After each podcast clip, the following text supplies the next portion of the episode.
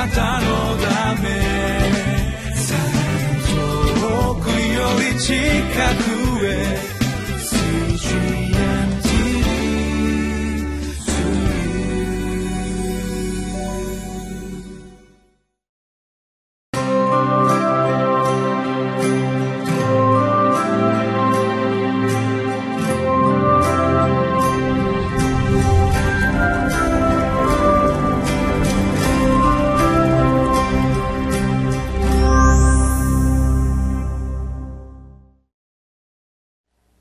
皆さんこんにちは。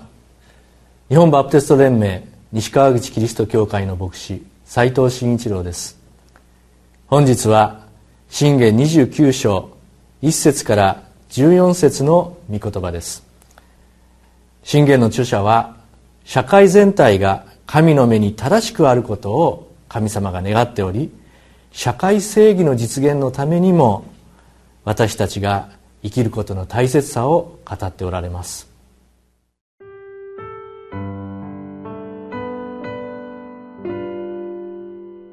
信玄29章。1節から14節。責められてもなおうなじの怖いものはたちまち滅ぼされて癒されることはない。正しい人が増えると民は喜び悪者が治めると民は嘆く。知恵を愛する人はその父を喜ばせ遊女と交わる者は財産を滅ぼす。王は正義によって国を立てる。しかし、重税を取り立てる者は国を滅ぼす。自分の友人にへつらう者は、自分の足元に網を張る。悪人は背きの罪を犯して自分の罠をかける。しかし、正しい人は喜びの声を上げ楽しむ。正しい人は、夜べのないものを正しく裁くことを知っている。しかし、悪者は、そのような知識をわきまえない。あざける者たちは町を騒がし、知恵のある人々は怒りを鎮める。知恵のある人が愚か者を訴えて争うと、愚か者は怒り、嘲笑い、休むことがない。血に飢えた者たちは潔白な人を憎み、正直な人の命を狙う。愚かな者は怒りをぶちまける。しかし、知恵のある者はそれを内に収める。支配者が偽りの言葉に聞き入るなら、従者たちも皆悪者になる。貧しい者と虐げる者とは互いに出会う。主はこの両者に日の光を見させる。誠実をもって夜べのない者を裁く王。その王座は常しえまでも固く立つ。信玄の29章というのは私たちの状態から入ります。一節を読みしますと責められてもなおうなじの怖いものはたちまち滅ぼされて癒されることはない。うなじの怖いものというのは頑固者融通が利かないでまた他人の意見を聞かない反省をしないそのような人ということができるかもしれません。そしてそのような人というのは社会的にもさまざまな問題を犯す人々であるとも言えますし世の中で本当に役立っていく時にそれらが妨げになることもしばしばあります。二節を見ますと正しい人が増えると民は喜び悪者が治めると民は嘆く。ここから、え話というのはむしろこう社会的な視野へと広がってまいります。正しい人が増えると民は喜び悪者が治めると民は嘆く。私たちの幸せというのはやはりこの社会の状態とも密接に関わっている。自分だけが幸せだったらそれでいいというものではなくて社会全体がどのような方向に進んでいくかどのように導かれていく必要があるかということもやはり大切なことだということを示されます。3節に参りますと知恵を愛する人はその父を喜ばせ遊女と交わる者は財産を滅ぼすとあります。私たちがどういう人と普段付き合っていくのかそのことによっても私たちの幸せは大きく左右されるしどういう社会を付き合いができる社会を作っていくのかということについてもこの言葉から考えさせられます。4節に行きます。王は正義によって国を建てる。しかし重税を取り立てる者は国を滅ぼす。いよいよこの私たちが関わっていく世界というのが国を視野に入れていくようになります。私たちは国とどのように関わっていくのか。そのことによってですね、え国が立ちもするしあるいはあ人々がもうお金お金お金のような世界になって税金も取られる税金も使われる。とにかくお金中心のそのような社会になっていくと、ね、国は滅びていくそのような表現になっています。5節。自分の友人にへつらう者は自分の足元に網を張る。自分の足元をある意味で救われないように網によって救われないようにしていくためにはどういうことがそれでは肝心なのか。それはひとえにですね私たちのまず人間関係を正していくところから始まるのではないかというふうにここは読むことができるんじゃないでしょうか。そして6節。悪人は背きの罪を犯して自分の罠をかける。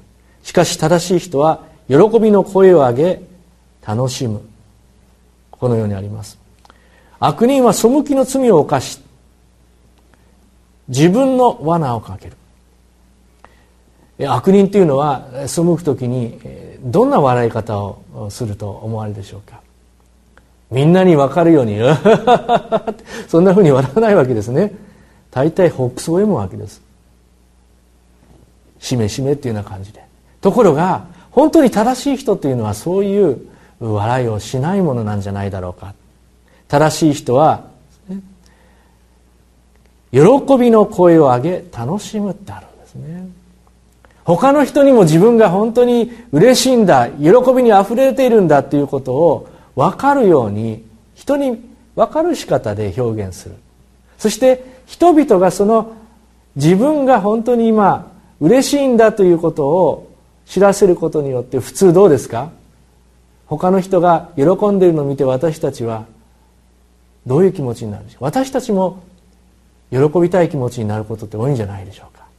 特に私はあ本当に、えー、幼い、えー、生まれたばかりの赤ちゃんたちがケラケラケラとかですねニコニコニコっとした時にはもうその笑いが無条件に移ってですねこっちまで笑いたくなったり、えー、喜びたくなったりします。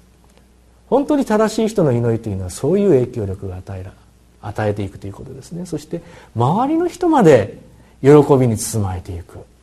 私たちはそのような喜びが伝わっていくような者たちでありたいとそのように思わされられるわけです。そしてそれは社会的にも広げていくことができるものなんだということを今日の御言葉は私たちに指し示しているんじゃないでしょうか。続いて7節に参ります。正しい人はよべのないものを正しく裁くことを知っている。しかし悪者はそのような知識をわきまえない。このようにあります。世の中の弱い立場の人たちこのような人たちにも本当に目が届くかどうか。そういった人たちを助けることができるような温かみのある社会を一緒に作っていきたいとそのように思います。10節。地に植えた者たちは潔白な人を憎み正直な人は人の命を狙う。私たちは時には気をつける必要があります。それは私たちが正しいことを人の役に立つことをやってても必ずしもそれが人々に喜ばれないということもあるということですね。時には妬まれます。そしてそのために攻撃を受けることもあります。常に私たちは賢く自分の仲間を増やしながらそういった抵抗勢力に対しても時には勇気を持って立ち向かっていくことができるような良い仲間づくりをしていきたいと示されます。続いて最後の12節と13節を読んでみますと支配者が偽りの言葉に聞き入るなら従者たちも皆悪者になる。貧しい者と虐げる者とは互いに出会う。主はこの両者に火の光を見させる。あります。悪い支配者が立ったならばその悪い支配者の影響を人々は受けて多くの悪い考えを持った人たちが取り巻きについてしまう。そういうことも世の中ではしばしばあります。ですから私たちは誰を私たちの指導者に立てていくのか。例えば選挙の時にも本当に私たちは賢く神様の御心にかなうできるだけそういう人をトップに立っていただくように選んでいく責任も私たちにはあることが示されます。そして最終的には私たちはですね誰もが神様の前に裁きを受ける時がやってまいります。全てのことが火の光。白日のもとに照らされていく。私たちがそれまで、えー、人に見られないようにしていたことも神様の光が私たちに照らされるとそれらは全ての人々に明らかになってくる。それが神様が用意しておられる世の終わりの時の裁きであります。その時に私たちが本当に自分の全てを見せることはとても恐ろしいことですが私たちの全てのことが見られてもいいような生き方を日頃からイエス・キリストにその力を与えていただきながら歩ませていただきたいとそのように願わされます。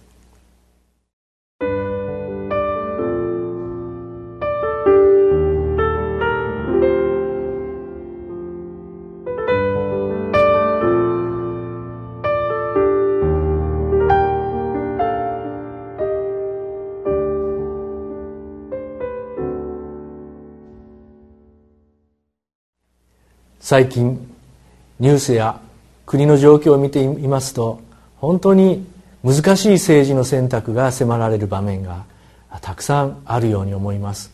多くの人たちが今政治に関心を持ちまた日本のこれからの行く末に対してどのように世界的に関わっていくのかそのようなことも関心が高まっております。